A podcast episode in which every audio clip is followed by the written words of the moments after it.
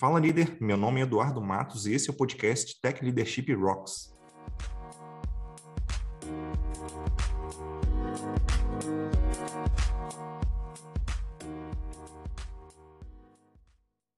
Antes de começar, eu queria deixar dois recados aqui. O primeiro deles é que agora o Tech Leadership Rocks também tem uma newsletter. Nela, toda semana você recebe cinco links com palestras, blog posts, podcasts, etc. Tudo para você se tornar o melhor gestor ou gestora de tecnologia, um pouquinho de cada vez. Você pode se inscrever em techleadership.rocks/newsletter.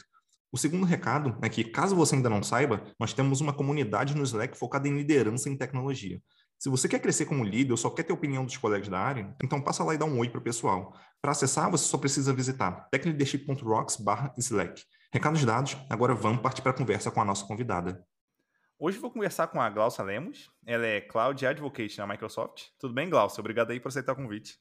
Muito obrigada, Eduardo. Eu que agradeço pelo convite. Imagina. Bom, antes da gente começar aqui sobre nosso papo aqui sobre DevRel e tal, Developer Relations, né, para quem preferir, é, eu queria entender como é que foi a, a, sua história até você se tornar Cloud Advocate na, na Microsoft. O que, que você fez antes disso? Como é que foi o teu histórico aí?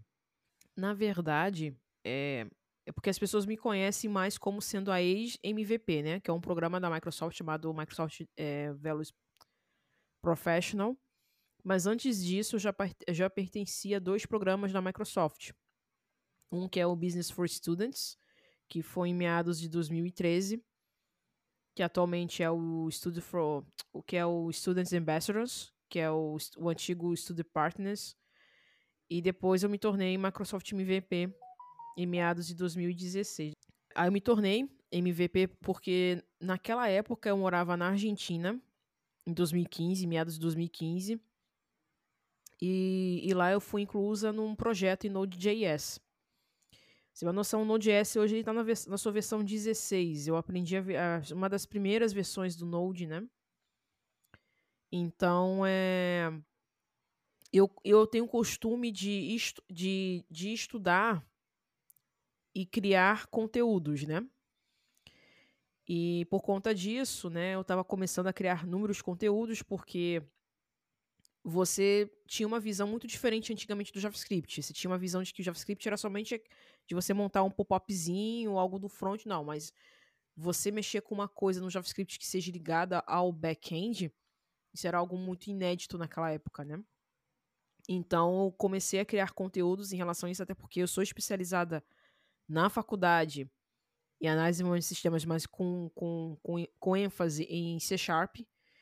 Então, infelizmente, o projeto que eu estava lá na Argentina, que eu estava morando lá, o projeto caiu, aí deram esse projeto em Node.js para fazer a migração de Java para Node, né?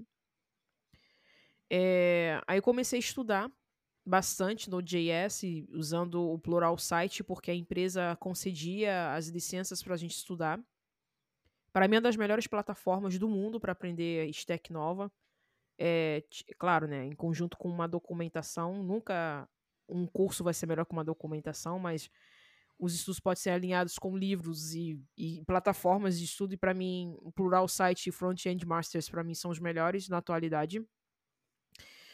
E foi que me ajudou a aprender bastante sobre Node.js. Aí eu tenho o costume de, tipo, poxa, eu vou criar um projeto aqui, um projetinho pequeno para aprender. E tudo começa com um CRUD, né? Aí fui, fui criando artigo aqui, artigo ali, um videozinho ali, um videozinho aqui. Isso atraiu a atenção da Fernanda Saraiva, que era a antiga CPM da, do programa MVP aqui na, no Brasil. Atualmente ela está como lead do programa global de MVPs. Ela falou assim, Glaucia, olha, eu tenho notado que você tem um canal no YouTube, eu já tinha um canal no YouTube desde 2013, que eu criava conteúdos em C Sharp. Sempre tive a cultura, sabe, o costume de estudar e passar conhecimento. Não existe melhor forma de você aprender. Aí ela, olha, Glaucia, preciso de uma pessoa que tenha conhecimentos de JavaScript dentro do programa. Tenho observado que você tem criado bastante conteúdos em relação a isso. E eu quero te ajudar, mas você precisa aparecer um pouquinho mais para a comunidade. Aí ela foi minha mentora por seis meses dentro do programa. Isso foi de grande ajuda. Eu aprendi muitos insights com ela. Hoje, muitas coisas que eu sei de compartilhar coisas nas mídias sociais, eu aprendi com, eu aprendi com ela. Então, tudo, assim, hoje eu sou É, imensamente grata a Fernanda Saraiva.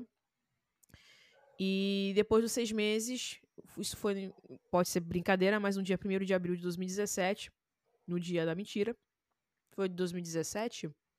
Isso, 2017. Recebi a, o e-mail, né? Recebendo o prêmio de MVP. Aí você, quando você entra no programa, você se torna um pouco mais visível para a comunidade, né?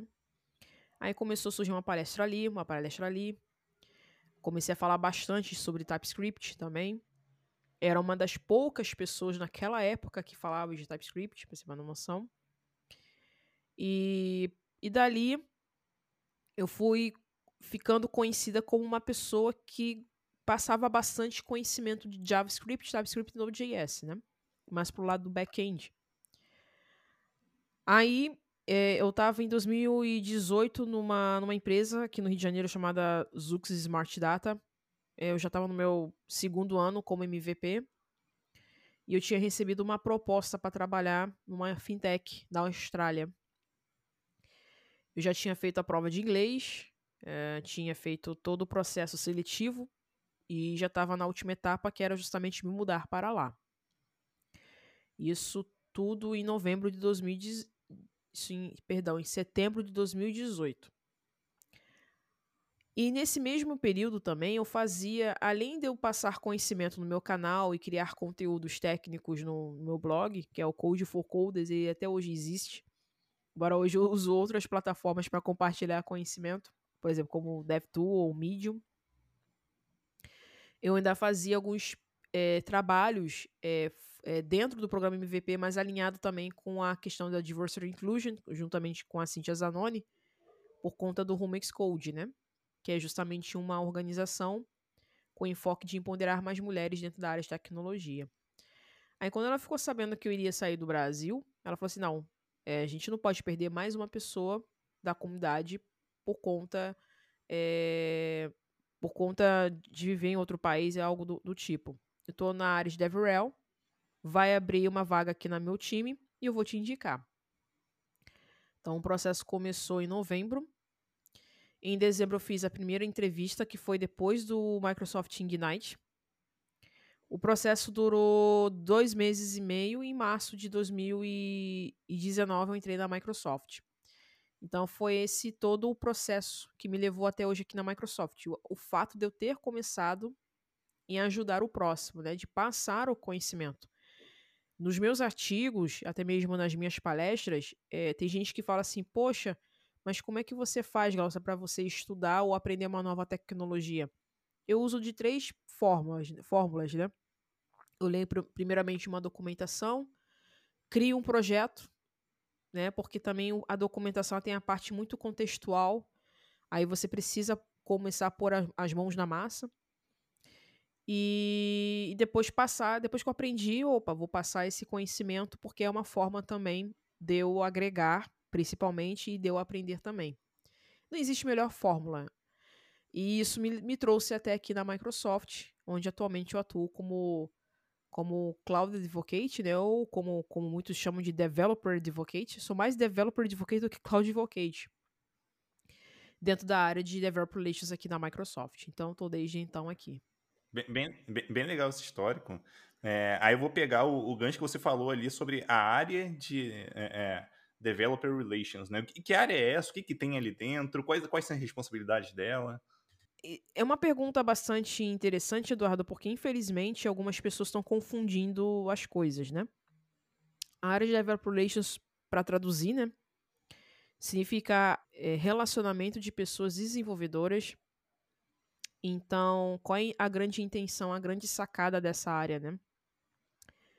É, você tem um produto X. Vamos, vamos citar o exemplo. Vou nem citar o exemplo de Microsoft, tá, Eduardo? Vou citar o exemplo da sua empresa, tá? A, a SumUp que é onde você trabalha atualmente. Você tem ali um produto que se chama Samap, que é uma maquininha, certo? Uhum. Só que muitas pessoas provavelmente não sabem, não sei, não sei dizer nesse caso, que esse produto provavelmente é um produto open source, tem uma API ali, provavelmente deve ter inúmeras APIs ali dentro, e você precisa é, transparecer isso para a comunidade de que você tem um produto ali que é open source e você quer trazer feedbacks desse produto. Por que, que, que, que adianta eu fazer uma demo numa Brasil JS que tem da última a, a última versão da Brasil JS presencial que, que eu participei, que inclusive fiz uma palestra de Azure Functions com Angular e usando Node.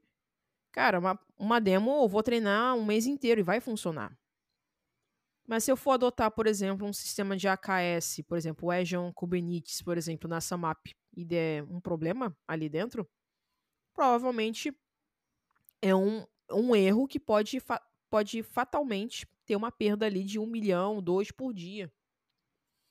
Então, antes que chegue neste problema, a Microsoft teve a grande sacada de criar uma área chamada de Developer Relations, onde existem pessoas que estarão dentro da comunidade para captar feedbacks da comunidade, porque não existe pessoas melhores para poder fornecer feedbacks de produtos. Porque hoje, dentro do. Não sei se na Samap é assim, mas aqui dentro da Microsoft nós temos uma área que, chama, que a gente chama de é, é Product Teams, ou time de produtos. E como você, não sei se muitas pessoas sabem, mas dentro do, do, do cloud do Azure, nós temos mais de, mais de 600 serviços. É muito serviço, né? E geralmente essas pessoas do time de produtos, eles estão tão focados em criarem novas features ou criarem criarem end-to-end experience para poder tornar melhor o pro, um produto melhor para o para o final customer, que para eles é mais interessante ter alguém na comunidade para fazer essa ponte entre o time de produtos. É aí que entra os clouds advocates ou os developers advocates. Quando eu falo que o papel de um, de um developer advocate dentro da área de developer relations é justamente essa, de reportar erros ou reportar alguma melhoria na documentação ou algo que está faltando até mesmo dentro de uma documentação que precisa ser melhorada. Porque hoje, por exemplo, essa área de Developer Relations aqui na Microsoft, ela, é, ela é gerida pelo Scott Guthrie. E mensalmente, ele exige, é uma métrica nossa, ele exige que a gente repassa feedbacks positivos ou negativos dos produtos. Hoje, dentro do meu time, que dentro da org da, de Developer Relations da Microsoft, nós temos o que eu chamo de umbrella, né? Então, dentro desse guarda-chuva de Developer Relations aqui da Microsoft, que é liderado pelo time do Patrick Chanezon, que é um ex-Docker. Você tem uma noção, ele já está nisso já há 15 anos, né? É, esse é outro ponto também a ser mencionado. A área de Developer Relations é uma área que não existe há dois, três anos, é uma área que já existe há muitos anos, só que ela é mais encorpada lá fora do que aqui. Aqui que as pessoas estão começando a, a observar um pouquinho mais sobre isso.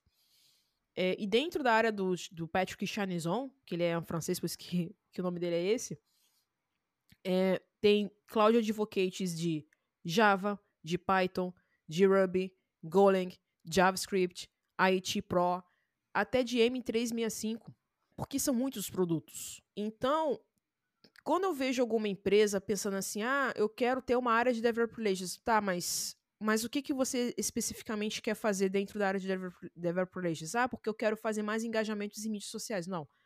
Developer Relations também. Engajamentos em mídias sociais. Mas não é só isso. Qual é o valor que esta área vai trazer para dentro da sua empresa? Porque é uma área que tem, se gasta-se muito. Que veja bem, aqui só na Microsoft, é, até, até, até o final, até antes da pandemia, cara, em 2019 eu fiz 17 viagens.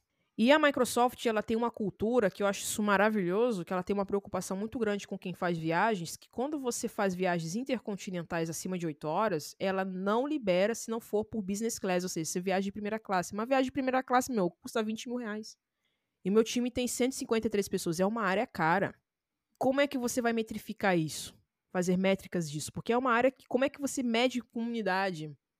Eu, às vezes eu, tento entender o contexto que a pessoa quer, e desejo, eu falei, gente, o máximo que vocês precisam aqui não é uma área de developer relations. O que vocês precisam aqui é de um community manager. E um community manager é muito diferente de um, de um, de um developer advocate, ou um principal advocate, ou um lead de developer relations. Porque o community manager ele tem como intenção, no meu contexto, de é, criar eventos e movimentar a comunidade em si. O Developer Advocate, ou a área de Developer Relations, ela tem como a principal intenção reportar erros para os times de produtos.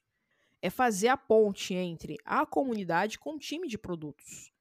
Porque, infelizmente, lá atrás, né, o time de produtos, eles estão lá dentro. Eles não estão todos os dias na comunidade. Então, a gente acaba sendo a voz da comunidade dentro da Microsoft.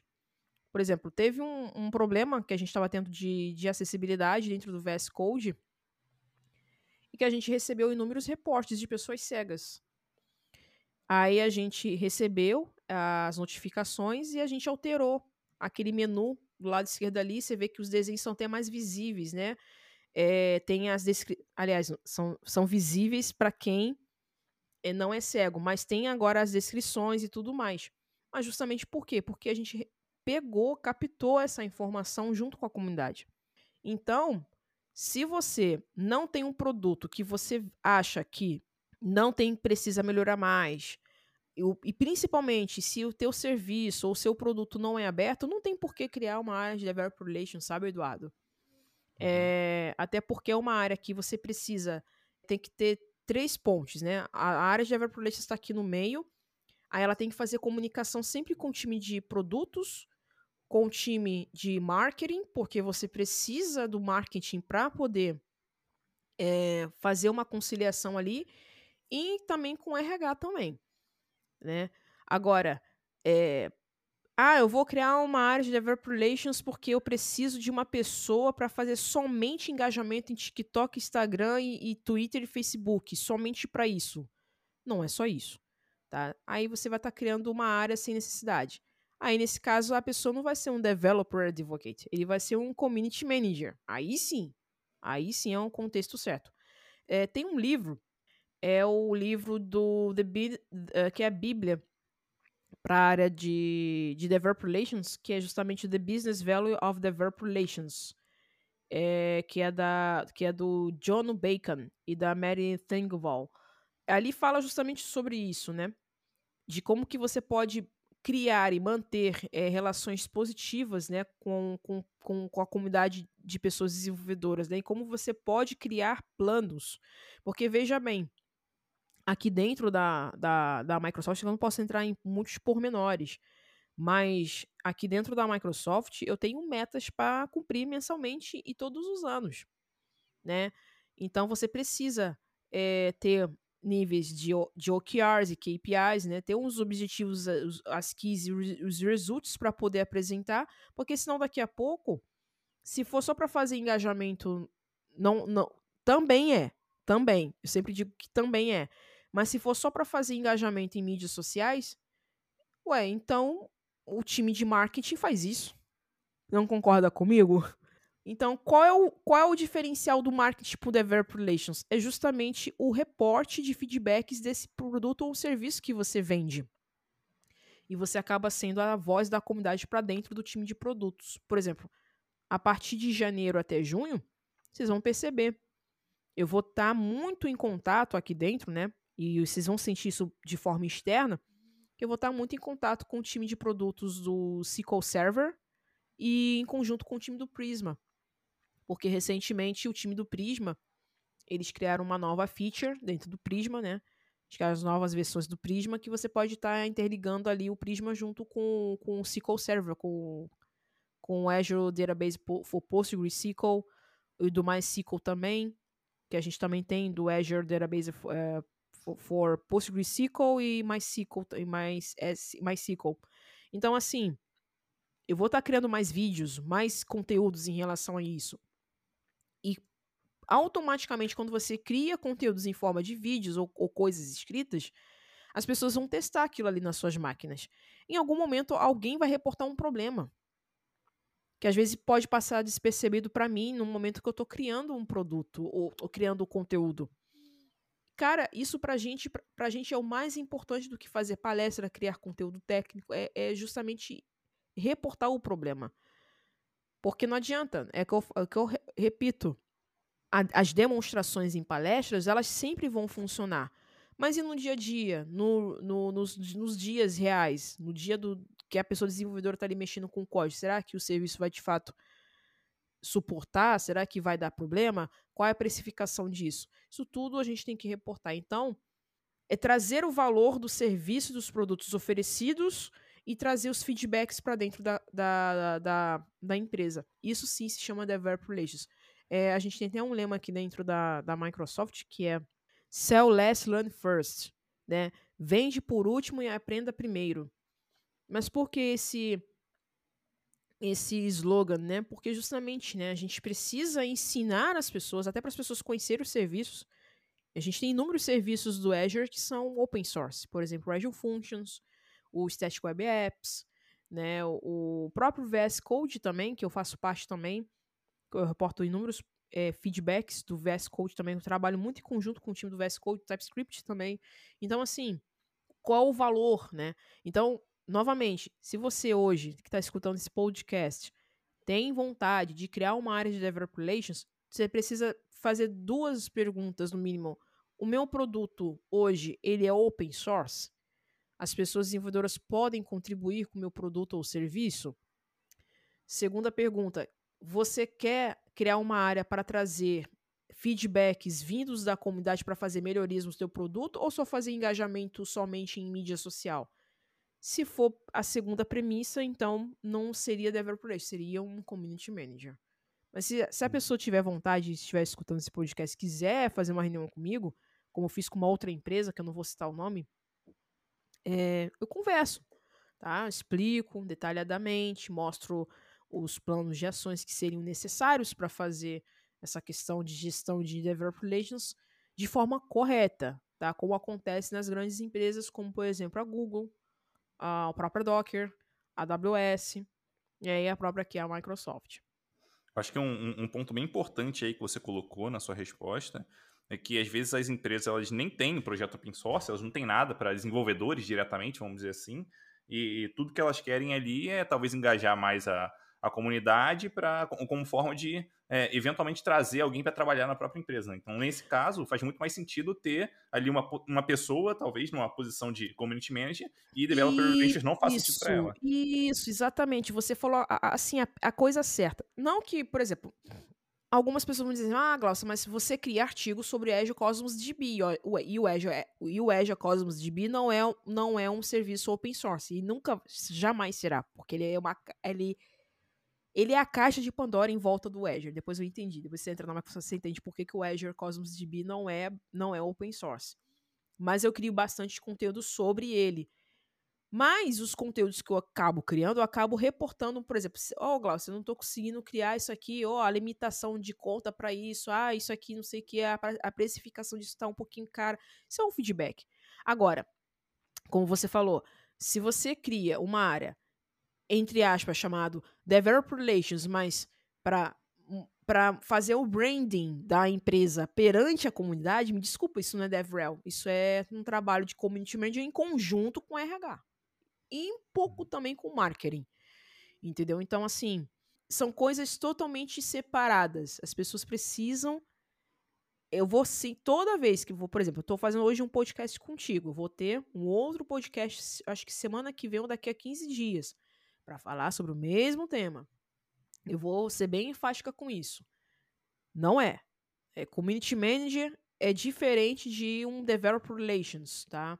É, são áreas totalmente distintas, são posições de áreas totalmente distintas, tá? Bem, bem interessante, é bom saber isso para o pessoal não fazer besteira por aí, né? Não, a questão não é besteira, não é besteira, né?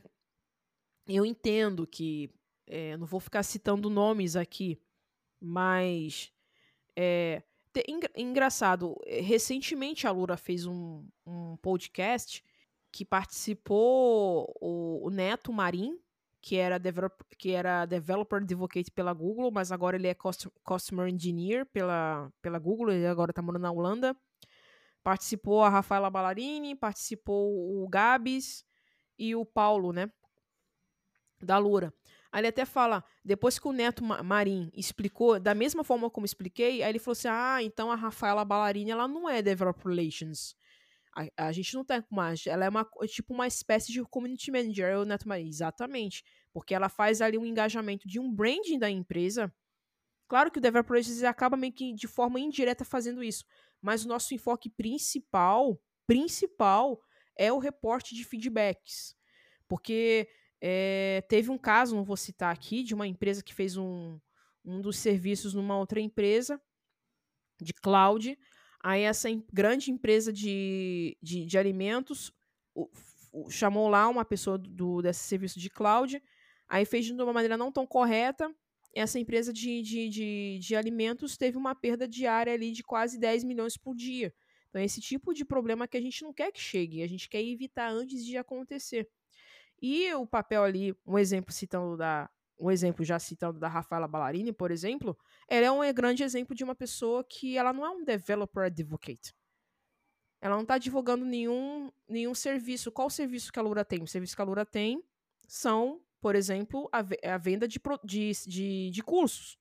Então ela faz um papel de community manager. Acho que seria a melhor definição para ela. Foi que o Neto Marim falou e eu concordo plenamente. Então, assim, é, as pessoas precisam é, separar o que é Developer Relations de Community, de, de community Manager. Né? A Deza, da Brasil JS. A Andresa, né? A Andresa, ela não, ela não é DevRel dentro da Brasil JS. Tanto que ela mesmo se identifica mesmo como uma Community Manager. Se você entra no Twitter dela, deixa eu só confirmar aqui.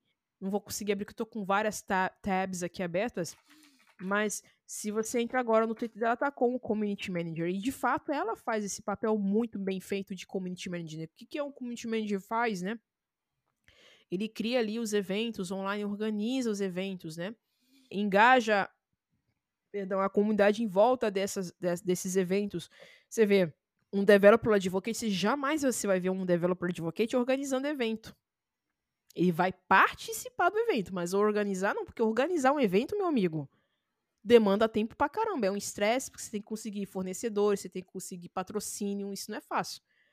Então, assim, pra, aí, aí quando você começa a entrar a fundo nas funções de cada que cada um faz, aí você vê, opa, realmente são áreas totalmente distintas, né? Imagina a Deza organizando evento para Brasil JS, que ela mesma comentou outro dia no Twitter que ela levou meses organizando. Um evento lindíssimo que eles fizeram esse ano, inclusive parabéns a Deza e, e a Brasil JS e ao mesmo tempo criando conteúdo técnico. A mulher infartar, não ia ter tempo, coitada. Aí você começa a perceber, opa, realmente são funções totalmente distintas. É, não existe full stack para developer, developer relations não, meu amigo. Então, assim, até mesmo aqui dentro da Microsoft, nós temos uma a área de developer, de developer relations, né? Ela não é só englobada nos developers advocates, né? Dentro da área de DevRel, se não me engano, hoje nós temos então de 2.500 ou 3.000 pessoas em, vo em volta dessa área, né? Que é comandada pelo Jeff Sandesquist, da Microsoft.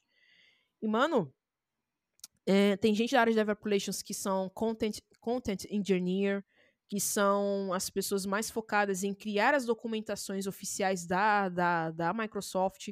Existe os software engineers, porque a gente precisa fazer, criar code samples para poder ser de exemplos dentro dessas documentações.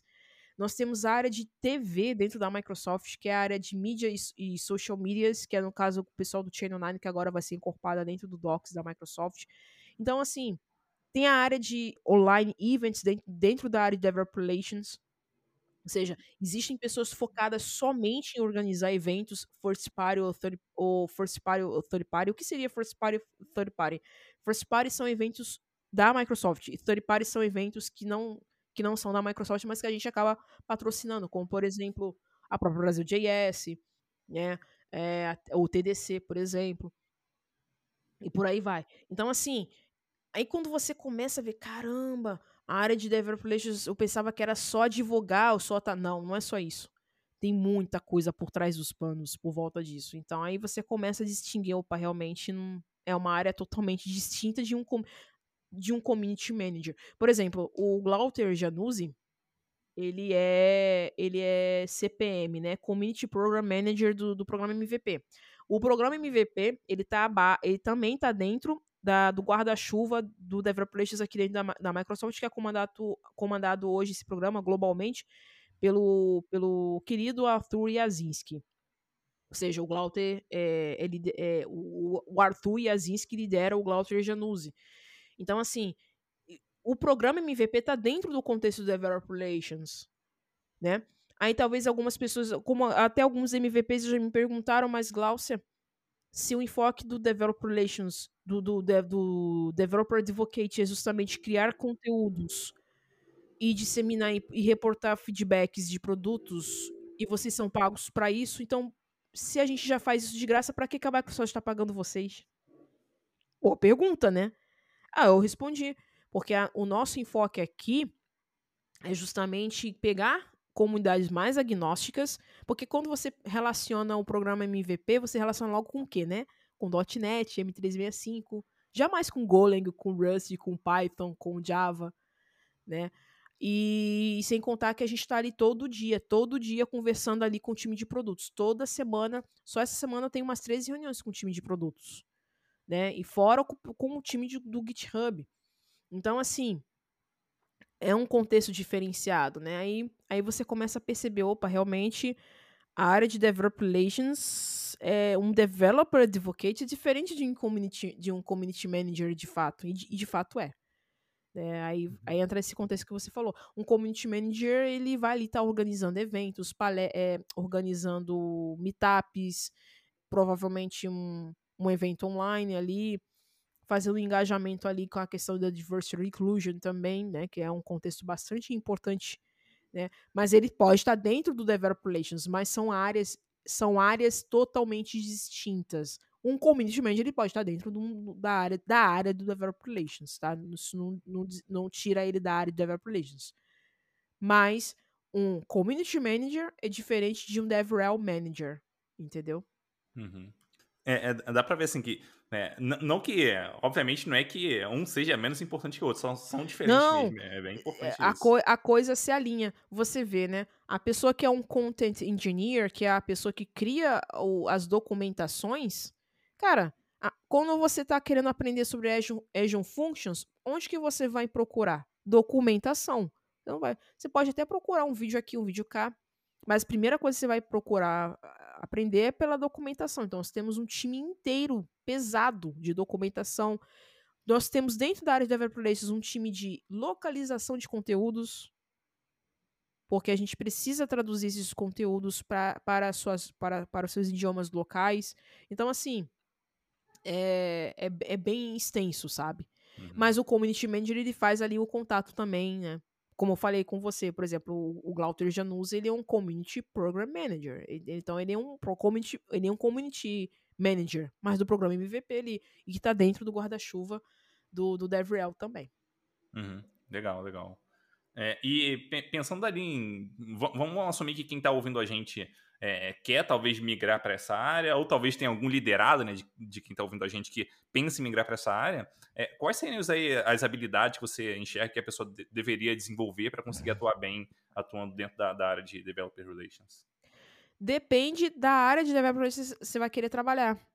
Às vezes você pode ser aquela pessoa que fica no backstage, que no caso é um, uma pessoa que só cria documentação, ou o Microsoft Learning Paths, mas se você quer vir para a área de Developer Relations, mas ser uma advocate, aí, aí sim. Quais são as recomendações? É, vamos dizer 60% soft skills e 40% hard skills. Por que eu digo isso? Nós temos um caso aqui bem peculiar aqui na Microsoft de uma menina que se chama Chloe Codden. A Chloe, ela foi por muitos anos atriz da Broadway e hoje ela é Senior Cloud Advocate aqui na Microsoft. Mas talvez vocês perguntem, mas por que, que a Microsoft contratou uma ex-atriz da Broadway para ser uma Cloud Advocate? Cara, olha o que está acontecendo no mundo agora. A maioria dos eventos online. Isso antes de acontecer a pandemia, já era uma Cloud Advocate, tá? Olha a importância dela saber comunicar por, através das câmeras, né? De falar com o público. Ela tem essa facilidade que, infelizmente, muitas das vezes, algumas pessoas desenvolvedoras se travam. Às vezes até sabe fazer, mas não sabe passar a, a, a informação. Então, a primeira coisa que a pessoa, a pessoa precisa ter para ser um developer, é, para ser um developer advocate, a pessoa precisa ter seus soft, soft skills relacionado à a, a, a, comunicação, a boa comunicação. Tá?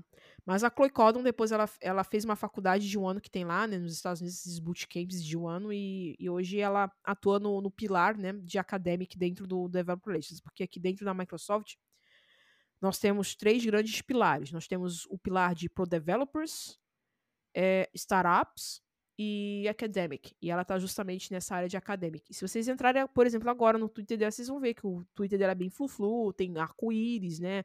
Tem uma linguagem mais voltada para um público estudantil. Aquilo ali é proposital mesmo. É, mas, assim, se você quiser ser um, um developer advocate, você precisa. Mano, você precisa ter uma boa comunicação, evitar tretas. Por exemplo, a, a, aqui na Microsoft, é, a gente sabe, né, que a gente tem aí. O, o país já está extremamente polarizado, né? Mas independente do governo que estiver ali, o nosso principal cliente é o governo. Então tem vídeos meus dentro do programa Mais Brasil, que é um programa do governo. Então, assim, é, aí chego lá e falo, ah, a treta e tal e tudo mais. Eu procuro ficar o mais neutra possível, né? Mas eu tenho as minhas convicções pessoais e eu não preciso também estar tá expondo isso. Eu acho que cada um também tem a questão de, de se impor de uma maneira pessoal não ficar passando. Eu acho que todo mundo tem a, a, su, a, sua, a sua consciência das decisões, dos poderes de decisão que a pessoa tem que tomar nas suas vidas. Mas, assim, é, não, se, não se expor de uma maneira tão negativa. Às vezes, por exemplo, expor uma foto de nudes. Isso pode atrapalhar. A, o, o pessoal da gringa, como eu falo, né? As grandes, as grandes corporações, como por exemplo a Google, o Twitter, até mesmo a Microsoft, antes de você passar. Durante o processo seletivo nessas empresas, independente da área que você estiver atuando, eles fazem o que eles chamam de background checks. Então, eles fazem uma pesquisa da sua vida para saber se você. Isso eu estou falando de grandes corporações, tá? Eu não sei como é que são as empresas brasileiras. Mas, assim, é. Porque que acontece? Uma vez que você se torna um advocate na comunidade, você se torna uma, uma a voz da empresa para a comunidade, né? As pessoas não vão te conhecer mais como a Glaucia Lemos, as pessoas vão, conhecer, a, vão te conhecer como a Glaucia Lemos que trabalha na Microsoft. Então, é, você se envolver em alguns, algumas tretas ou até mesmo se expor demais na internet, isso pode, isso pode te prejudicar. Né? Tanto que eu, eu, particularmente, eu tenho minha conta pessoal do Instagram, que é privada, eu tenho uma pública para trabalho. Acho que isso é uma lição de vida para qualquer pessoa, né? Acho que se expor demais também, acho que isso em qualquer contexto, qualquer empresa que você atua, né? Mas é. E a questão da, do hard skills, né? Vai depender muito do, do que, que a empresa está te pedindo. Que, se você for trabalhar como developer advocate, né? Se você vai precisar falar bastante de um, de, de um determinado serviço de cloud, se você vai precisar falar bastante de uma determinada linguagem ou de um produto, aí você vai ter que talvez aprender aquela stack que você nunca tinha trabalhado, mas que você seja curioso, porque veja bem, aqui dentro da Microsoft a gente tem a cada dois meses um, uma, nova, uma nova versão do TypeScript, por exemplo. Então você tem que, tem que estar sempre atualizado. Então, se você é uma pessoa que não gosta de ficar se atualizando e ficar estudando o tempo todo, então não é uma área para você. Porque você precisa estar à frente das pessoas. Porque você vai precisar responder as dúvidas dessas pessoas, né? E artigos, né? Você tem que ter uma boa escrita, é, saber endossar, criar vídeos, fazer podcasts, enfim. Tem muita coisa ali englobada, envolvida, né? Saber falar com as câmeras, porque às vezes você vai, vai precisar fazer palestra de uma maneira híbrida ainda, né? Porque conforme por conta da, da pandemia, a gente está fazendo muita palestra de forma híbrida, ele precisa ter a, um bom enquadramento, né? Por exemplo, aqui dentro na Microsoft a gente tem a, a um, sempre em fevereiro a gente tem o período do Develop, Developer Relations Day, né? Que são quatro dias de, de, de, intensos treinamentos, né?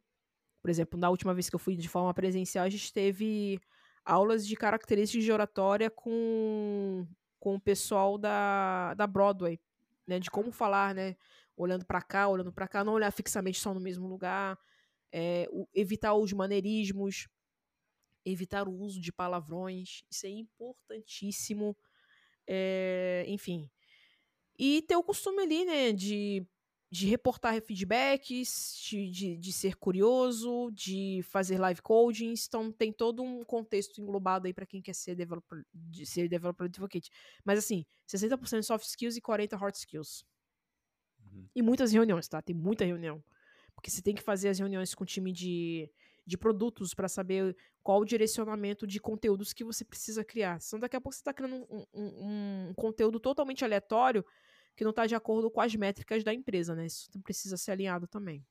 Uhum. muito legal, tem, tem muita coisa aí dentro.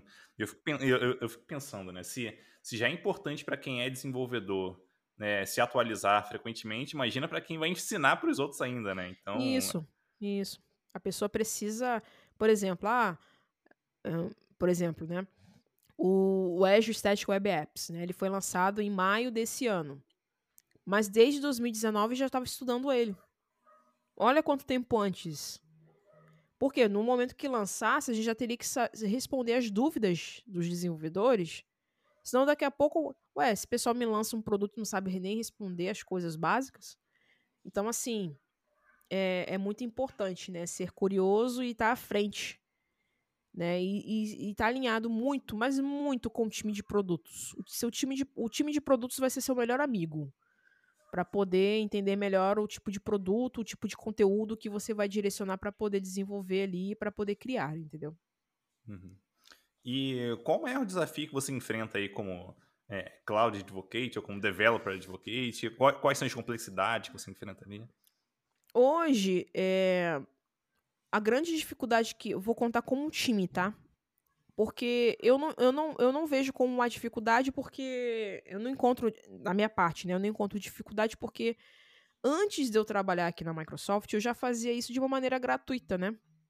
Eu já gerava conteúdos de Node.js ligado a Azure. Então eu já fazia isso antes de trabalhar na Microsoft, de graça. Então hoje eu sou só. A, grande diferença é que hoje eu sou paga para isso, né? Mas uma, uma grande dificuldade que eu encontro aqui no meu time, por exemplo, o meu time que eu pertenço é de JavaScript. Então tem gente na Austrália, tem gente em Israel, tem duas pessoas na França e, uns, e duas nos Estados Unidos. Então a grande dificuldade que a gente tem hoje é como encontrar o mesmo time zone para fazer uma reunião semanal, porque a gente precisa fazer reuniões de alinhamento semanais. Então, eu acho que para mim o grande problema tem sido assim para a gente aqui é o time zone, porque a gente precisa alinhar as métricas semanais com o time, senão a gente não consegue entregar o que, é, o que a empresa pede. que a empresa pede. Tanto que, por isso que eu recebo PLR, né? Porque a gente tem métrica para cumprir. Então, é, é a grande dificuldade que eu encontro hoje, mas pelo fato do nosso time ser extremamente global e diverso. A gente tem gente do Israel, Austrália, França, Estados Unidos, Brasil, né? A questão time zone. E é porque eu diminui. Depois que eu fiz a cirurgia, eu diminui bastante. Mas antes da cirurgia, meu amigo, quantas reuniões? Tem semanas que eu tenho sete, oito reuniões, né? E seguidas. Então, o aprender a dizer não é, impor é importante. E é importante saber dizer não também para eventos fora. Porque às vezes tem um evento que tem, sei lá, vai participar 20, 30 pessoas. Será que vale a pena você participar de um evento desse? Você vai demandar um tempo para criar seus slides, vai demandar tempo para criar as demos, para treinar e tudo mais. E às vezes dessas 20 pessoas, só três ou quatro vão assistir, como já aconteceu. Eu, eu, teve um período que estava citando tudo quanto é tipo de evento. Aí depois eu tava tão estressado, falei, não, não posso começar a fazer isso. Aí meu chefe falou, sabe qual é o teu problema? Você tá citando todos os eventos e tem eventos aqui que você participou, que a gente mapeou aqui, que tinha, é, tava previsto 50 pessoas, só tinham 10 pessoas. Então esse tipo de evento você nem participa, só começa a participar de eventos acima de 500 pessoas. Aí dali eu comecei a dizer não, não, não, não. E a melhor coisa que você aprende na vida é aprender a dizer não. Você se sente até mais aliviado. É, porque quando você vem com. entra para a área de developer relations, você vem com aquele ímpeto, né, de querer fazer parte de tudo, de todos. Mas é, ficou constatado, uma vez eu li isso num artigo, não lembro aonde, foi lá de fora, que os maiores casos de burnout dentro das empresas acontecem just, justamente dentro da área de, de relations, né? Porque é, quando você pensa assim, caramba, agora eu sou um developer advocate, agora eu trabalho dentro da área de developer relations, opa, agora eu vou viajar direto. De fato, viaja. Teve um período, por exemplo, em 2019, que eu comecei uma viagem, que eu moro no Rio, né? Eu sou do Rio. A viagem começou em São Paulo e terminou em, em Miami. Mas até chegar em Miami, passei por São Paulo, República Dominicana, México, São não, São Paulo, República Dominicana, São Francisco, México, Orlando e Miami. Fiquei 60 dias fora de casa. Isso é. participando de evento. Só participando direto de evento. São, foram 57 dias viajando, direto. Eu até chamo essa viagem a Viagem das Américas. Então, assim, no início é glamouroso pra caramba. E de fato você começa, começa a conhecer comidas novas, pessoas novas, que eu sou uma pessoa que já, não, já deve, devem ter percebido que eu gosto demais de falar, como todo bom carioca. Mas chega uma hora que tu cansa, porque é, antigamente, isso antes da pandemia, era 10 dias viajando, 10 dias viajando e 20 em casa. Isso no, no início, mano, é glamouroso pra caramba. Pô, hoje, hoje qual, qual o destino, qual o avião, qual é a companhia, qual é o hotel, é assim, pô, glamouroso pra caramba. Mas chega uma hora, mano, cansa, tu fica cansado.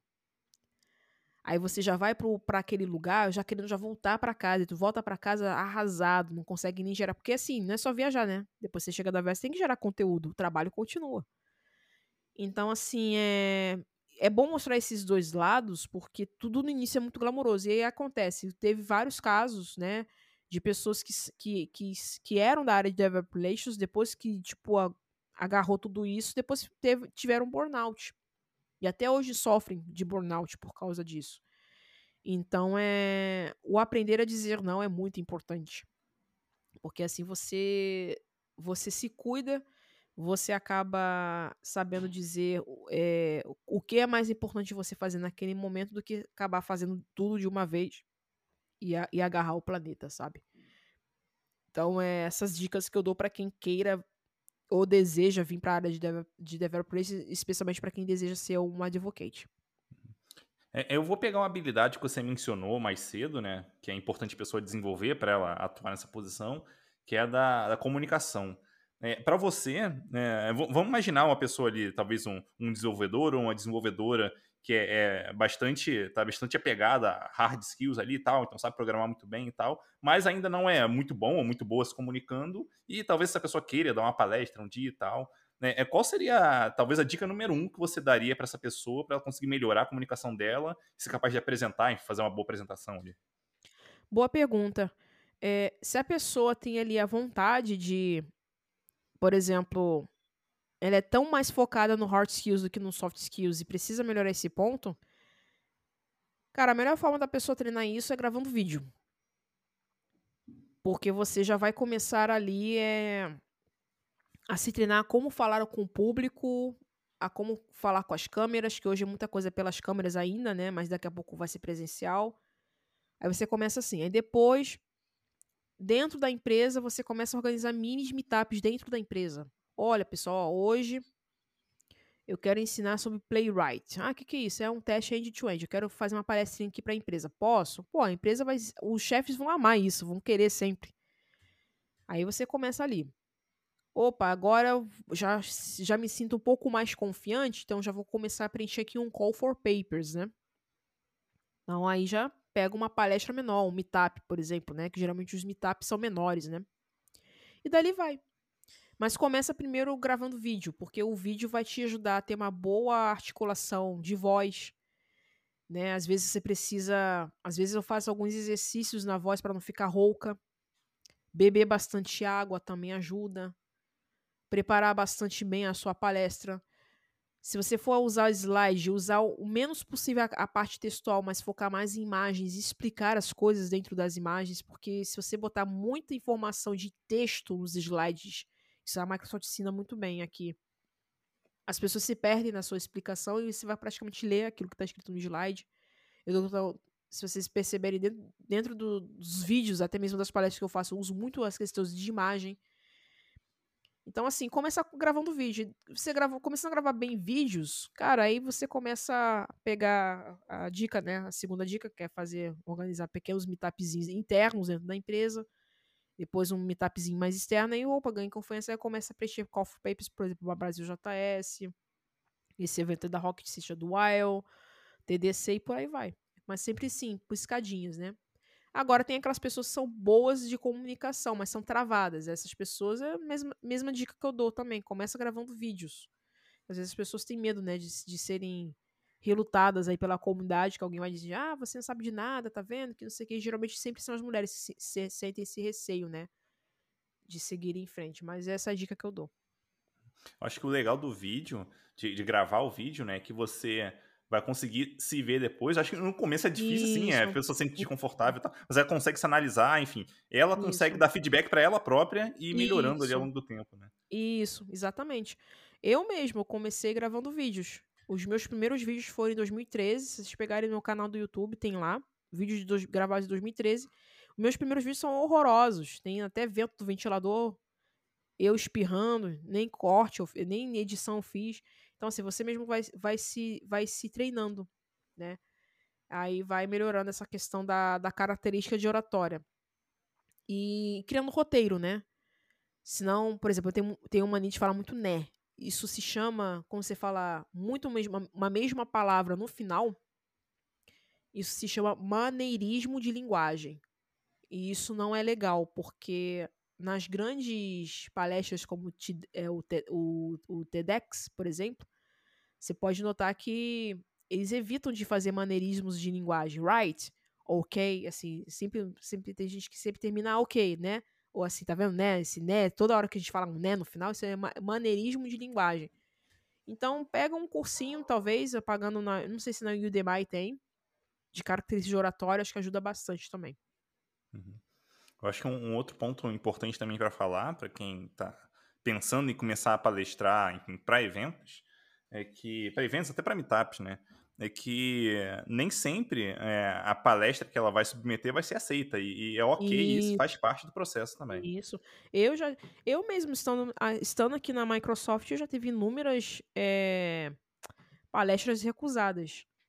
E eu, nem por isso eu deixei de participar do evento, né? Então, é, depois que a pessoa também alcança a estrelinha, né? Aí voltar para o chão também é complicado. Mas a pessoa tem que ter humildade nessa, nessa, nessa área, até porque aí você está ali na comunidade para ser a voz da, da comunidade, né? E ser os ouvidos da comunidade também. Então a humildade é muito importante em qualquer contexto da vida. Com certeza. E para a gente finalizar aqui, é, eu queria te pedir para você indicar um livro aí. Você já, já mencionou um, né? Ali a Bíblia é. da, da Devrel, que você Isso. mencionou. Mas tem, tem, algum outro livro que você possa mencionar para o público que é, é, talvez seja interessante, que esteja relacionado com, com DevRel ali, ou com a parte de Developer Advocate, que é, é, você tenha curtido, algum assunto periférico ali, você acha que vale a pena indicar para a galera?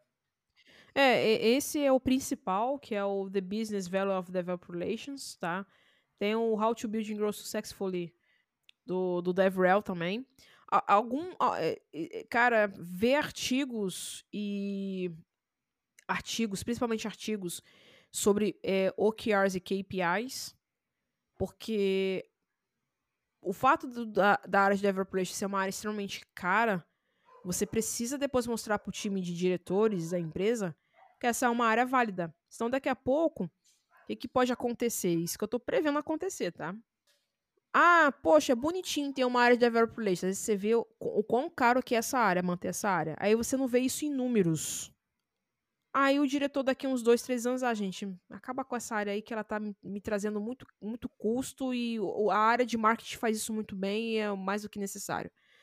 Se você quer que você mantenha uma área de developers por, por long life term, ou seja, pro resto da vida, então se preocupem demasiadamente sobre OKRs e KPIs. Se vocês quiserem depois, eu vou passar aqui pro Eduardo um, um, um artigo que eu li semana passada de como vocês podem criar métricas é, em volta do, da área de Developer Relations, de como vocês podem captar informações de que a área de Developer Relations está trazendo algum valor para dentro da empresa, porque medir comunidade é muito difícil, né?